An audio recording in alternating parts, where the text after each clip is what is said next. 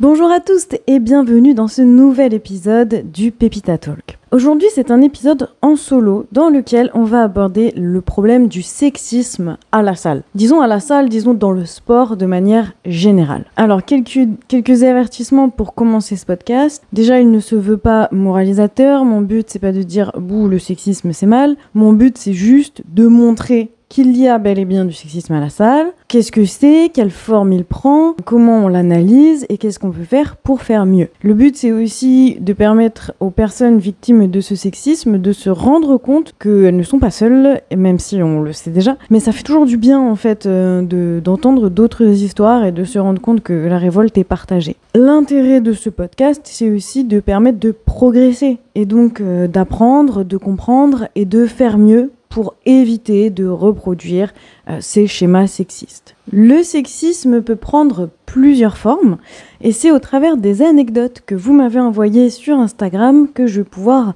aborder ces différentes formes et approfondir tout ça. Je pense donc que ça va être un podcast assez gaulerie parce qu'il y a des anecdotes, euh, accrochez-vous bien. Et en même temps, ça va être un podcast dans lequel on va pouvoir euh, bah, parler des choses, quoi. On va pouvoir en parler pour de vrai et essayer d'avancer ensemble vers un mieux vivre commun. Oh là là, mais est-ce que c'est pas beau ça? Allez, c'est parti, on y va, le sexisme en salle de sport.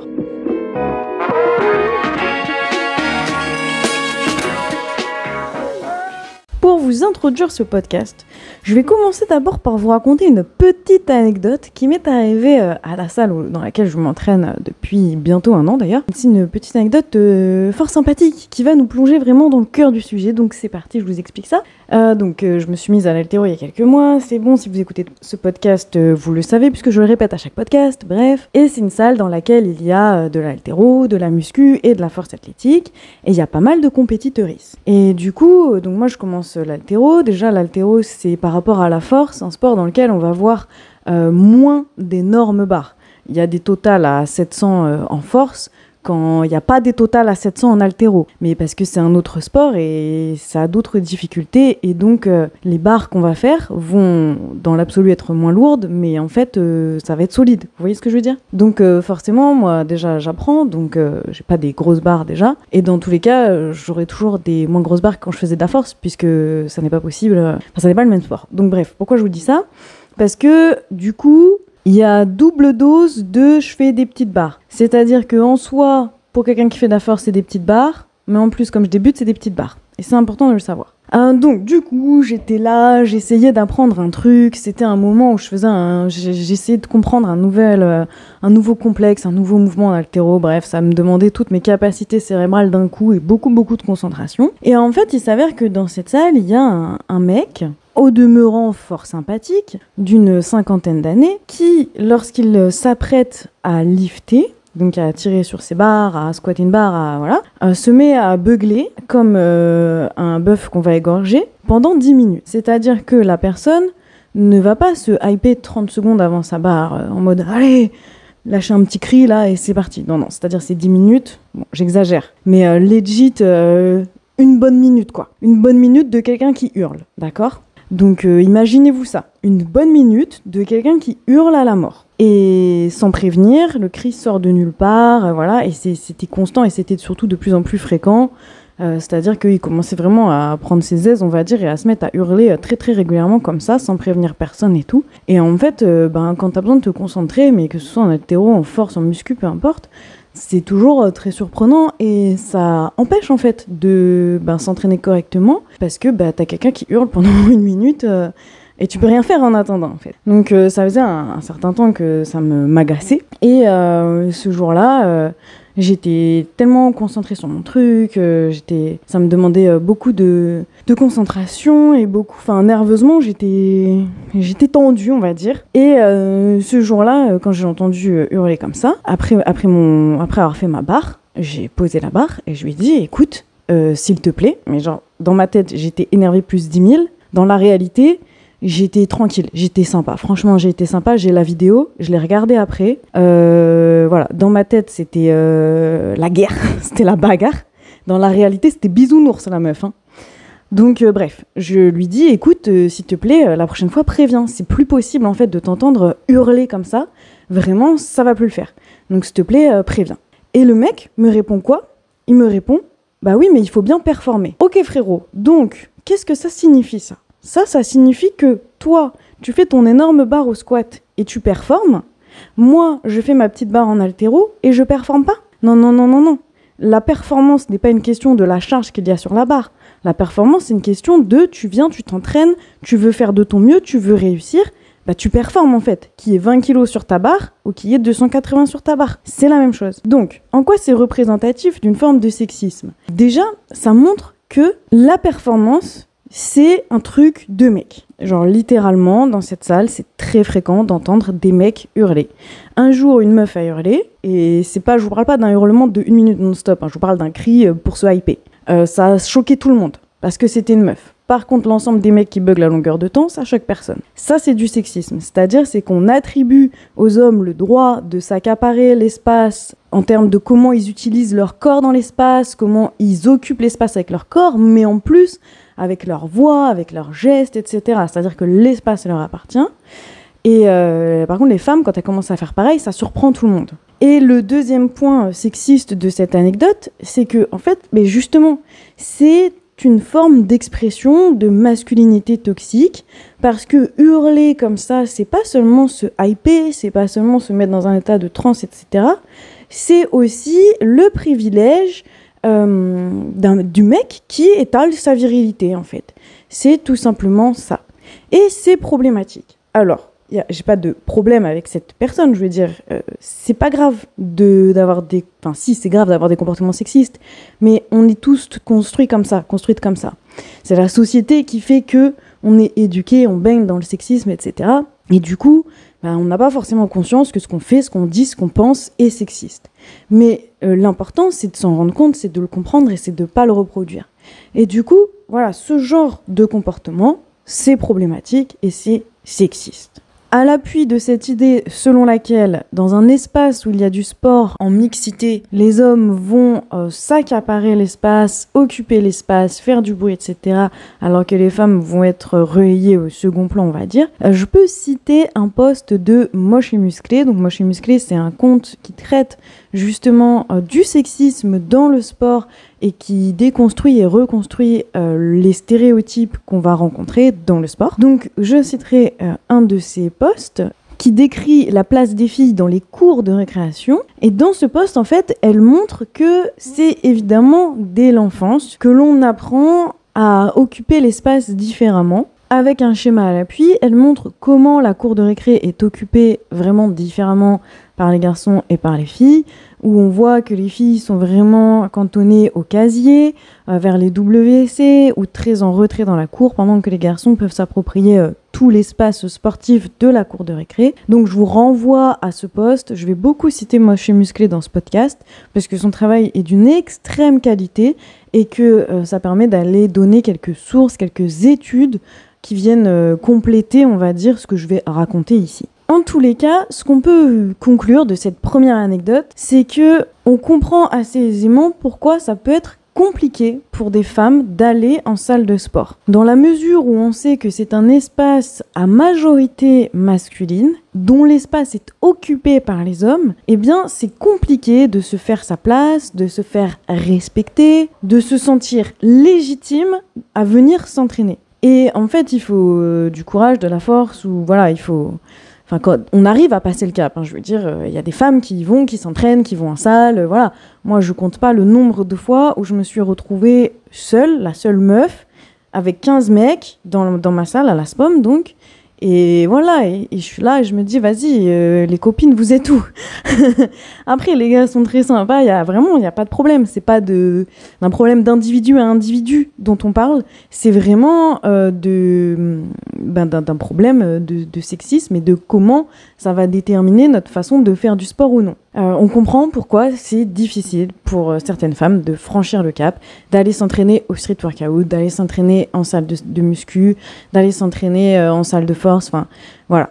Ça demande toujours plus ou moins un effort de réussir à le faire en fait. Une autre raison qui peut expliquer que ce soit particulièrement difficile pour certaines femmes d'aller s'entraîner en salle de sport, c'est en fait tout simplement ce sexisme euh, de base, euh, ce sexisme complètement pervers et, euh, et, qui donne envie de vomir en fait. Donc je vais tout simplement vous raconter quelques petites anecdotes pour qu'on puisse mettre les pieds dans ce sexisme-là. Alors c'est parti, accrochez-vous bien. Première anecdote, c'est Sarah, donc Sarah Clery, pardon d'écorcher ton pseudo Insta, qui raconte que un mec me dit mais c'est bien de faire autant de sport. Au moins, ça fait plus de belles formes pour les mecs. Hmm, d'accord. Donc, on va y revenir après. D'abord, je vous fais les anecdotes et après, on explique un petit peu tout ça. Hein. Donc, deuxième anecdote, c'est Marina, Marina Lopez sur Insta, qui explique qu'une fois, euh, elle faisait une séance jambes, elle va à la machine à moller pour euh, en dernier exercice et un monsieur lui demande de tourner. Elle lui répond oui et lui répète deux fois qu'elle est sur une machine pour les mollets. Il lui demande à plusieurs reprises si elle est sûre qu'elle veut bien faire les mollets. Donc, elle dit oui et elle est un peu blasée. Et quand elle part, elle l'entend dire à son ami, c'est les fesses qu'il faudrait faire. Voilà, voilà, gardez votre patience, on va en discuter, je continue de vous raconter les anecdotes. Alors on a ensuite Camille, Camille Octopus sur Insta, qui dit un vieux mec qui complimente ma tenue de sport et qui dit explicitement qu'elle me met en valeur. Voilà, sympathique. On continue avec l'anecdote de Juliette, Juliette Jorodi sur Insta, qui dit rentrer dans un basic fit, se faire diriger vers l'espace cardio, voilà, donc déjà ça c'est sexiste, aller dans l'espace poids libre malgré tout, se faire dévisager comme un bout de viande, alors que j'étais même pas en train de squat ou autre, à peine j'y ai mis un pied. Et Juliette euh, conclut en message privé en me disant que du coup elle a plus jamais remis un pied à Basic Fit. Elle s'est inscrite au CrossFit, elle va dans une salle de CrossFit maintenant et vit sa meilleure vie. Donc voilà, on va s'arrêter là pour les anecdotes de sexisme de gros pervers, on va dire. Je ne sais pas comment l'appeler, donc euh, si vous avez un meilleur nom, n'hésitez pas à me dire ça sur Instagram. Euh, en fait, là, c'est vraiment du harcèlement, comme on peut en trouver dans la rue en fait. Se faire mater le cul, recevoir des commentaires sur sa tenue, son corps, sur ce qu'on devrait faire ou non pour plaire aux mecs quand on fait du sport. En fait, tout ça, c'est extrêmement problématique pour plusieurs raisons. La première raison, c'est que ça fait de la salle de sport un endroit qui n'est pas safe, qui n'est pas sécuritaire pour les femmes. Encore une fois, ça explique bien qu'il y ait des femmes qui n'aient pas envie d'aller en salle, qui aient peur d'aller en salle, parce que, bah oui, en fait, on se fait mater comme des gros bouts de viande, quoi. Et ça, c'est exactement comme quand on marche dans la rue, quelle que soit euh, la tenue qu'on porte, enfin, je veux dire, rien n'excuse, ne justifie ni n'explique de se faire harceler. Moi, quand je vais à la, salle, j'en ai, pour 20-25 minutes de marche, et euh, je, sais pas combien il y a de mecs qui me charrot quand je marche dans la rue, quand je vais à la salle. Donc déjà rien que je vais à la salle, je me fais charrot. Et heureusement, j'arrive à la salle. Moi, ça va, je suis pas dans une salle commerciale. Euh, les mecs euh, nous respectent, en tout cas, nous matent pas comme des bouts de viande. Mais voilà, si en plus je devais aller dans un basic fit, me faire mater le boule, enfin, laisse tomber. On doit supporter en dehors de chez nous du harcèlement. On doit parfois supporter chez nous des problématiques sexistes, en dehors de chez nous du harcèlement, au travail éventuellement du harcèlement ou d'autres problématiques sexistes, et même en salle de sport quand on est censé faire du loisir, encore des problématiques sexistes. Donc voilà, ça c'est vraiment extrêmement problématique et il n'y a pas vraiment de solution. Déjà, il faut bien noter que ce n'est pas de notre faute, nous ne sommes pas responsables du regard complètement pervers et de la sexualisation de notre corps que posent les mecs sur nous, des fantasmes que les mecs vont se créer euh, sur nous. Ce n'est pas de notre faute, nous n'en sommes pas responsables. Du coup, ce qu'il faudrait, ben, c'est que ces personnes-là s'éduquent, comprennent que c'est problématique. Le problème, c'est que généralement, ces personnes ne le comprennent pas. Enfin, combien de fois dans la rue, euh, je m'énerve assez avec les charros Maintenant, je leur dis mange tes couilles bolos, après je me fais insulter. Mais euh, ça m'est arrivé avant de m'énerver, de lui dire écoute, tu me connais? Non, tu me connais pas. Alors pourquoi tu me parles? Pourquoi tu ressens le besoin de me dire euh, mademoiselle, t'es jolie, nanana, Et en fait, euh, les mecs ne voient pas le problème. C'est-à-dire que on a beau tout faire, utiliser tous les argumentaires, prendre tous les biais pour essayer de leur faire comprendre que c'est problématique et qu'il ne faut pas faire ça, ils comprennent pas. Donc voilà, en vrai, c'est à eux de s'éduquer. Est-ce qu'ils y arriveront un jour? Je ne sais pas. En attendant, qu'est-ce qu'on peut faire Nous, bah continuer à occuper l'espace. On s'impose. Alors euh, bon, bah on prend sur nous. Ça nous fatigue, euh, parfois ça nous stresse, parfois ça nous rend en colère, parfois ça nous révolte. Mais on n'a pas le choix que de se battre en fait euh, pour occuper l'espace, l'occuper de plus en plus, de plus en plus nombreuse, et en faire un, un endroit safe en fait à force quoi, à force de se battre. Un autre problème qui découle de ces anecdotes-là, c'est que en fait, dans la représentation des hommes et souvent aussi des femmes, faire du sport, c'est se construire un physique qui permet de répondre aux injonctions sociales de ce que doit être une femme belle,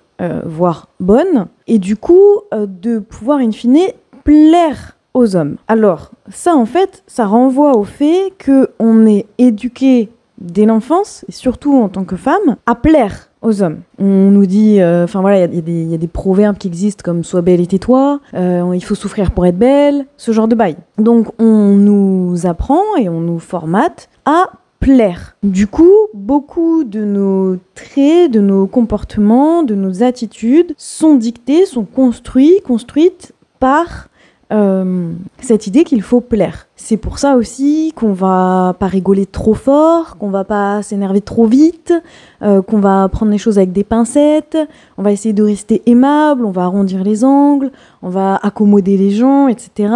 Euh, donc voilà, on a, beaucoup de, caractéristiques comme ça dans, nos attitudes et tout. Enfin, là où je vois des mecs qui peuvent s'énerver très vite parce qu'un tel a dit ça ou ça, euh, nous, en tant que femmes, dans une salle au milieu d'autres mecs, on va plutôt arrondir les angles. Moi, pour revenir à l'anecdote du tout début, quand j'ai dit à la personne euh, qui beuglait comme un bœuf qu'on égorge de faire moins de bruit, parce que ça dérange en fait, et pas que moi, ça dérange tout le monde. Euh, j'ai arrondi les ongles, mais fort en fait, mais fort fort. Et moi je voulais pas arrondir les ongles en vrai. Moi j'étais énervée, j'étais en colère, j'avais envie de lui rentrer dedans. Mais non, c'est pas sorti comme ça. C'est sorti en mode s'il te plaît, tu peux prévenir quand tu fais du bruit. Si ça avait été un mec qui lui avait dit, euh, ça, il aurait pas pris les pincettes que j'ai pris. Il lui aurait dit ferme ta gueule en fait.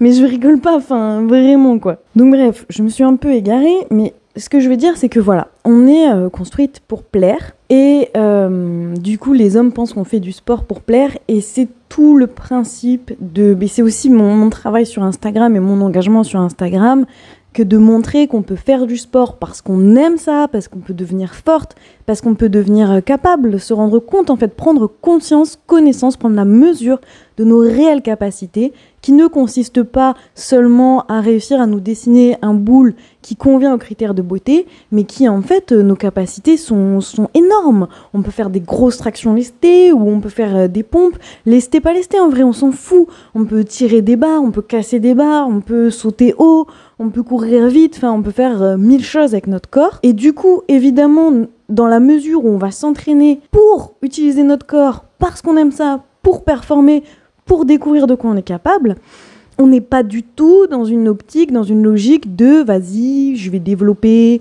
mes fesses, avoir des cuisses galbées, entre guillemets, ce terme, ça n'existe pas, des cuisses galbées, on se muscle, on se muscle pas, hein. euh, genre une taille fine et tout, voilà, on n'est pas dans cette démarche-là, et en fait, c'est fatigant de limiter ce que peuvent faire les femmes à euh, bah, plaire aux hommes, en fait. Ce point-là m'amène au point suivant, qui consiste à euh, traiter du sexisme concernant la performance. Alors, on va parler des anecdotes et après on va analyser un peu tout ça comme on le fait euh, jusque-là.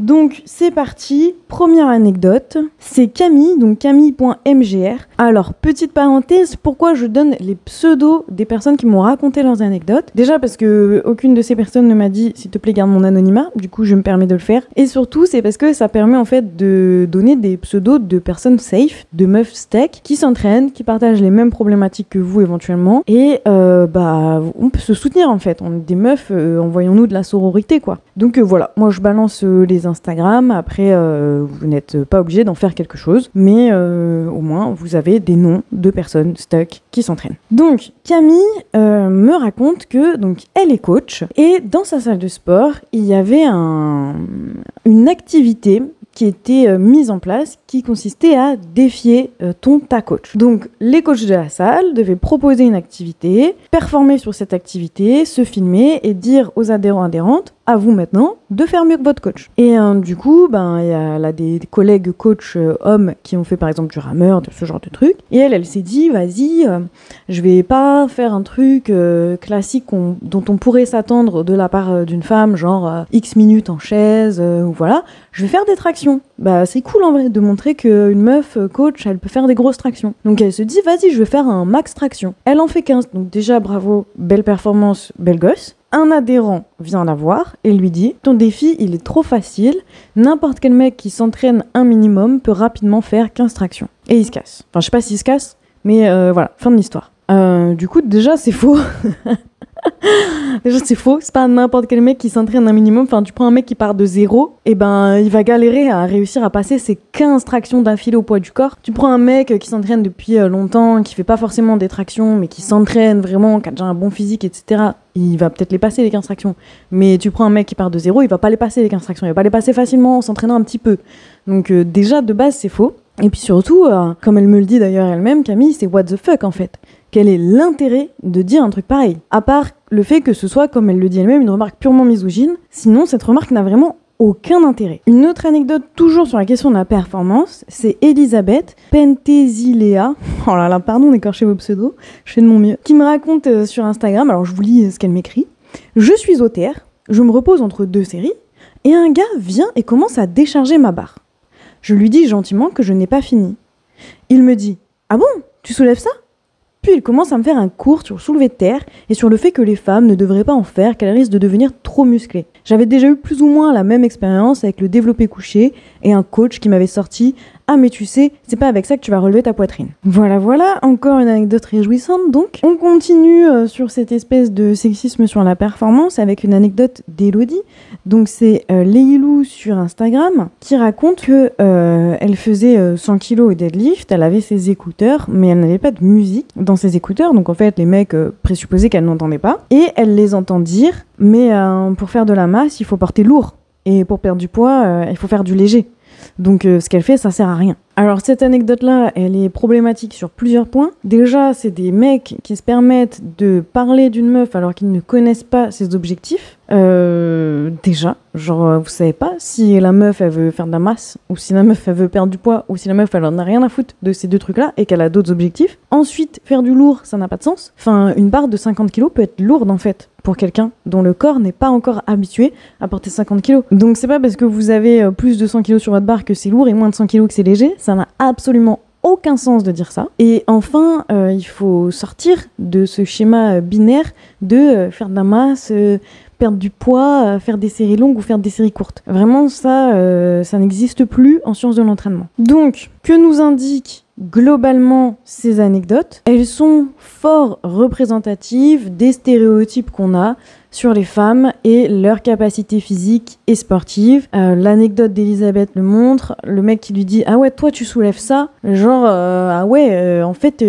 t'es capable de faire aussi lourd alors que t'es une femme. Bah ouais, frérot, réveille-toi. On a des muscles nous aussi en fait et on peut s'en servir donc il est temps de te réveiller. L'anecdote de Camille, ça renvoie aussi un peu à l'ego du mec qui euh, à tout moment en fait se fait dépasser par une meuf et pour qui ça pose problème de se faire dépasser par une meuf, comme si c'était honteux, parce qu'en fait à tout moment le mec n'est pas capable de faire 15 tractions, donc il se sent obligé de dégrader Camille qui en fait 15 pour dire en fait ce que tu fais c'est de la merde mais parce que lui il n'est pas capable de faire aussi bien et que pour lui c'est une honte qu'une femme fasse mieux que lui. Alors j'extrapole, j'ai aucune idée de si c'est ce qu'il avait dans la tête, mais en tous les cas ça peut être analysé comme ça et c'est des schémas qui arrivent et des manières de penser qui arrivent. Ces anecdotes-là et le problème qu'elles soulèvent renvoient fort aussi à cette phrase qu'on entend tout le temps T'es forte pour une fille. Ou tu devrais pas soulever lourd parce que t'es une fille. Du coup, je renvoie directement au poste de moche et musclé. Elle a fait plusieurs posts sur ce problème de t'es forte pour une fille.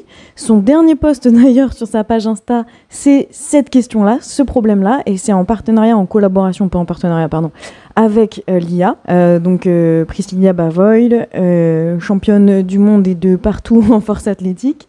Donc je vais vous lire le post de Moche Musclé en, en collaboration avec l'IA. Pourquoi le tu es forte pour une fille me dérange tant? Parce que bien qu'on pourrait croire ce compliment flatteur, c'est du sexisme bienveillant. Même sous couvert de bienveillance, ça n'en reste pas moins nocif. Cette phrase soulève un réel problème de société, celui des stéréotypes de genre. Avez-vous déjà entendu T'es fort pour un mec? Non.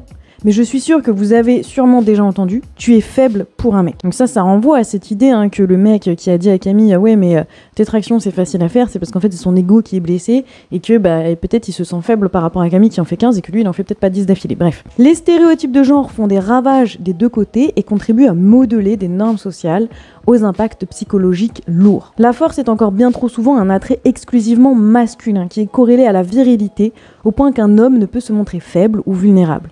On considère donc qu'il est normal qu'un homme soit fort et anormal qu'une femme soit forte. Implicitement, la femme est considérée comme quelque chose de faible et de fragile. il est vrai, et je sais que c'est l'argument de beaucoup, que la plupart des études montrent que les hommes sont biologiquement, génétiquement plus forts que les femmes. Pour autant, aucune ne dément le fait que la femme n'est pas capable d'être forte, voire plus forte qu'un homme. C'est un pur fait de société. À aucun moment dans son parcours, la femme n'est poussée, encouragée à être forte, car ce n'est pas dans la norme. Elle en est même dissuadée. La plupart des femmes en viennent à avoir peur de pratiquer certains sports pour ne pas être trop musclées.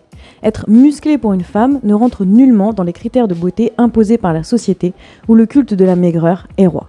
Ce qui a pour conséquence que, que le potentiel génétique féminin en termes de performance est loin d'être exploité. Voilà, donc ce post est vraiment très très cool. Je vous invite fort de toute façon encore une fois à aller sur l'Instagram de Moche Musclé parce que c'est du sale et ça fait du bien de lire euh, tout ça. Ce post de Moche et Musclé me permet d'introduire le dernier euh, point qu'on va voir dans ce podcast, c'est le sexisme qui porte sur le physique des femmes, de type euh, t'es trop musclé, tu vas ressembler à un homme, pourquoi tu fais les bras, c'est pour les hommes, blablabla. Donc on va euh, bah, approfondir cette problématique. Et je vais commencer avec une anecdote de Maïna, donc c'est maïna.mani avec un Y sur Instagram, qui m'explique que les mecs pense qu'elle est dopée. En fait, elle a un, physique incroyable. Elle est gavée musclée, en fait. Elle ne ressemble pas à la représentation qu'on a des femmes euh, dans la norme. Donc on va y revenir. Il y a aussi Laura. Donc son pseudo, c'est l'ODLCT, je crois. Et elle explique qu'il y a un mec qui est euh, venu la voir et qui lui a dit euh, Mais pourquoi tu fais du bench? Les femmes n'ont pas de pec. Genre les femmes, elles ont un muscle en moins, en fait, un muscle qui n'existe pas, c'est les pectoraux. Donc euh, là, on est, euh, on est sur autre chose, enfin, c'est un autre level d'ignorance, quoi, on va dire. Euh, et ça, ça me m'évoque l'anecdote de Marie. Donc Marie, c'est Polati44 sur Insta, qui me raconte que un mec inconnu vient la voir pendant qu'elle bench. Il lui dit Excuse-moi, tu utilises le banc à développer couché? Marie lui répond Oui, pourquoi tu veux qu'on tourne? Et le mec lui répond Non, c'est juste que tu devrais pas faire ça, ça va aplatir ta poitrine. Euh, voilà, ça renvoie aussi à l'anecdote de euh, tout à l'heure où un mec lui disait qu'elle devrait pas euh, bencher. Et Marie me raconte une autre anecdote par la suite. Elle m'explique Plus récemment, j'ai eu encore plus bizarre. Un mec me dit Dis donc, tu te débrouilles bien au développé couché T'as un coach? C'est qui Marie lui répond C'est une coach, c'est Pépita Fit sur Instagram. Bah ouais, merci Marie, la jolie pub, ça fait plaisir. Et le mec lui répond Ah oui, c'est bien que ce soit une femme parce que c'est hyper masculin comme mouvement.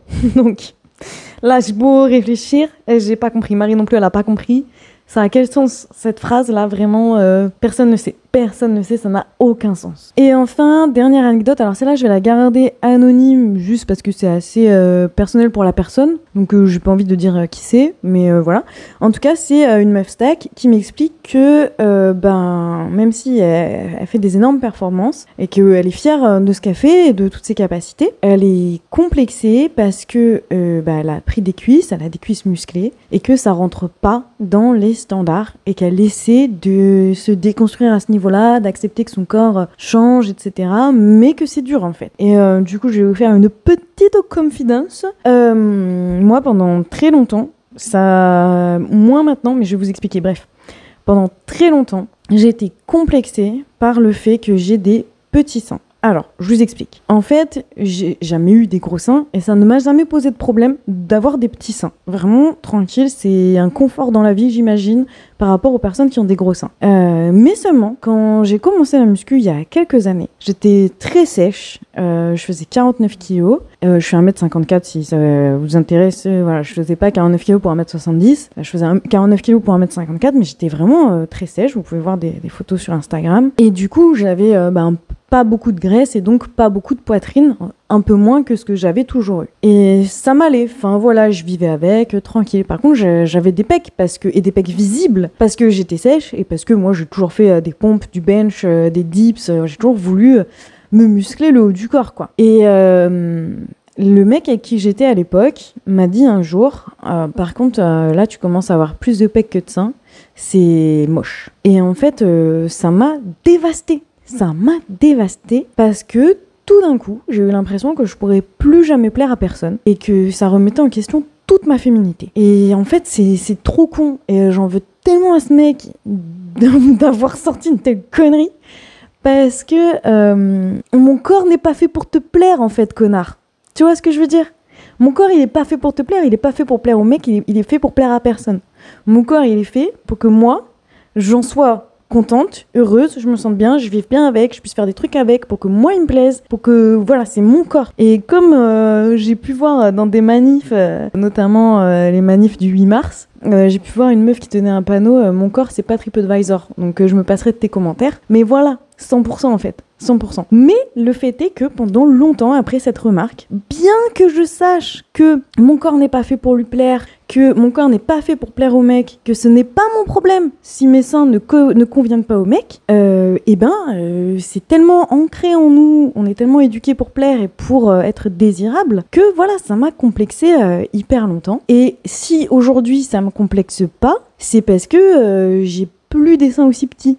Euh, depuis, j'ai pris du poids. Donc euh, maintenant, je fais euh, 56, 57, euh, peut-être 58 kilos. Bah, du coup, j'ai un peu plus de graisse au niveau des seins. Et du coup, j'ai pas des seins, j'ai plus des seins aussi petits qu'avant. Et donc, j'ai juste des seins pas gros. Et du coup, ça me complexe plus. Mais peut-être que si j'avais à nouveau des petits seins, bah, je serais encore en PLS dans ma vie à cause de ça. Voilà, c'est la fin de mon anecdote. Donc maintenant, on va analyser tout ça.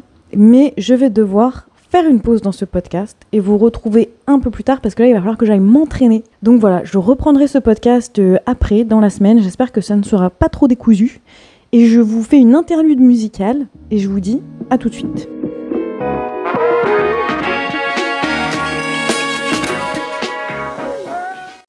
Revoici, on est le lendemain. J'ai dû réécouter le podcast pour pouvoir le reprendre de manière pas trop décousue. Euh, du coup, je suis désolée, en fait, il va durer super longtemps. Et je suis aussi désolée parce que je suis fatiguée. Du coup, euh, mes phrases sont compliquées. Euh, c'est difficile pour moi de réfléchir et de proposer une argumentation en ce moment. Donc voilà, mais bon, on fait de notre mieux, je fais de mon mieux. Tout le monde est là, on est bien, on se met bien. On continue de parler du problème du sexisme dans le sport. Et le fait d'avoir interrompu ce podcast pour aller m'entraîner m'a permis de me souvenir de deux trois trucs dont il faut aussi que je vous parle dans ce podcast. Donc on va finir sur le problème euh, des injonctions physiques, on va dire, et on va ensuite embrayer sur euh, le mansplaining euh, et d'autres trucs très très relous qu'on trouve à la salle. Du coup, les anecdotes précédentes sur la manière dont on a du mal à accepter notre corps qui est modifié par la pratique du sport, qui se muscle, qui ne correspond pas aux standards, eh bien, euh, permettent de dire que, en fait, c'est un tas de stéréotypes de genre qu'il faut euh, déconstruire et reconstruire. Et je pense que c'est assez logique et assez cohérent de se sentir mal, mal à l'aise avec un corps hors norme, alors que ce soit là dans le cas de la pratique de la musculation, mais ça peut aussi être dans n'importe quel autre cas, par exemple des corps gros, voire très gros, bah, qui ne sont pas acceptés en fait socialement, qui ne rentrent pas dans les normes, dans les injonctions, et donc c'est normal, logique, cohérent de se sentir euh, en décalage et euh, de souffrir de ces stéréotypes, de ces injonctions, etc. Voire pour d'autres cas que euh, les cas physiques en musculation de discrimination. Mais en fait, euh, ce que je dirais, c'est qu'on a le droit d'exister entièrement tel qu'on est, on a le droit d'exister. Le problème, il n'est pas dans le fait qu'on existe, le problème, il est dans le regard que portent les autres sur nous. Et nous ne sommes pas responsables de ce regard. Euh, voilà, je, pense qu'on n'a pas besoin de développer davantage là-dessus. Vous avez le droit d'exister avec vos corps musclés, avec vos corps pas musclés, avec vos corps petits, grands, euh, gros, pas gros. Vous avez le droit d'exister. Alors, Enchaînons euh, avec le mansplaining à la salle. Alors le mansplaining c'est un concept qui désigne une conduite typiquement masculine qui consiste à aller expliquer à des femmes, parfois voire souvent expertes dans le domaine, euh, ce qu'elles euh, devraient faire d'après eux alors que ces femmes par ailleurs n'ont rien demandé. Alors on voit ça très souvent à la salle, ça renvoie d'ailleurs à l'anecdote d'Elisabeth où le mec voulait lui expliquer comment faire de soulever terre alors qu'elle en avait pas besoin. Euh, Il y a aussi Marie, coaching.marie, qui m'a raconté plusieurs fois que des mecs sont venus la spotter au bench alors qu'elle avait rien demandé, puisque vous comprenez, c'est sans doute une femme en détresse qui fait du bench un exercice purement masculin.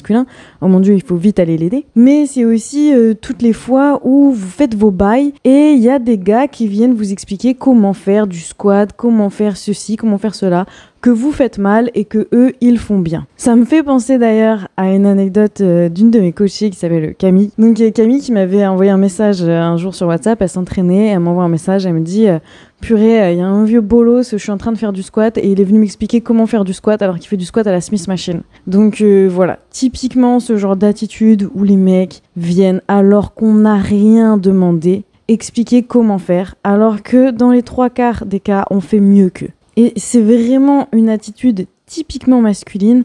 Il est extrêmement rare qu'on voit des femmes faire de même.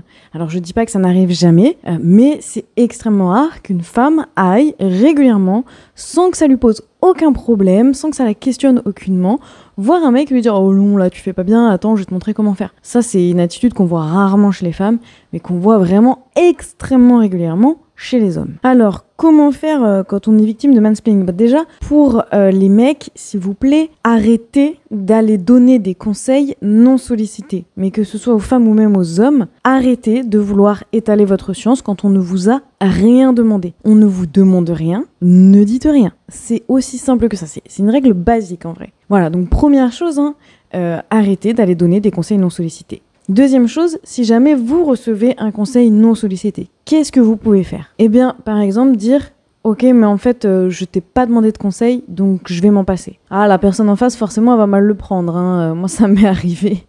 Moi, je sais plus trop c'était quoi l'anecdote. Iso, elle saura peut-être la raconter parce qu'on était ensemble. Euh, mais euh, il y avait euh, alors les octo-charros euh, du matin, comme on les appelle euh, dans, dans notre salle. Parce qu'en fait, euh, voilà, c'est des euh, personnes plutôt âgées. Et je veux pas faire d'agisme ici. Mais euh, du coup, c'est des hommes qui, visiblement, ne voient jamais de femmes. Et euh, on était euh, là, on était les deux seules meufs qui venaient s'entraîner le matin à un moment donné à la salle. Et on se faisait mater, mais sous tous les angles. Et à chaque fois qu'on faisait un truc, il y avait 40 mecs qui voulaient nous aider à charger notre barre, qui voulaient nous aider à machin, à ceci. Et un jour, Iso a fait un squat qu'elle sait très bien squatter, Iso, elle a pas besoin que le mec vienne lui apprendre à squatter alors que lui-même ne sait pas squatter. Et là, il vient lui donner un conseil euh, éclaté. Et il me semble que je lui ai dit, mais en fait, euh, on vous a pas demandé en fait de conseil. Et il me semble qu'il l'a très mal pris. Donc bref, je sais plus si l'anecdote est 100% vraie, mais peu importe. Voilà, la personne risque de mal le prendre. Et en fait, ce n'est pas votre problème en vrai. Vous n'êtes pas non plus responsable de la manière dont elle euh, reçoit le fait que vous ne vouliez pas de son conseil parce que vous ne lui avez pas demandé. Donc il faut être OK avec ça. C'est vrai que ça peut créer une petite tension, un truc un petit peu conflictuel.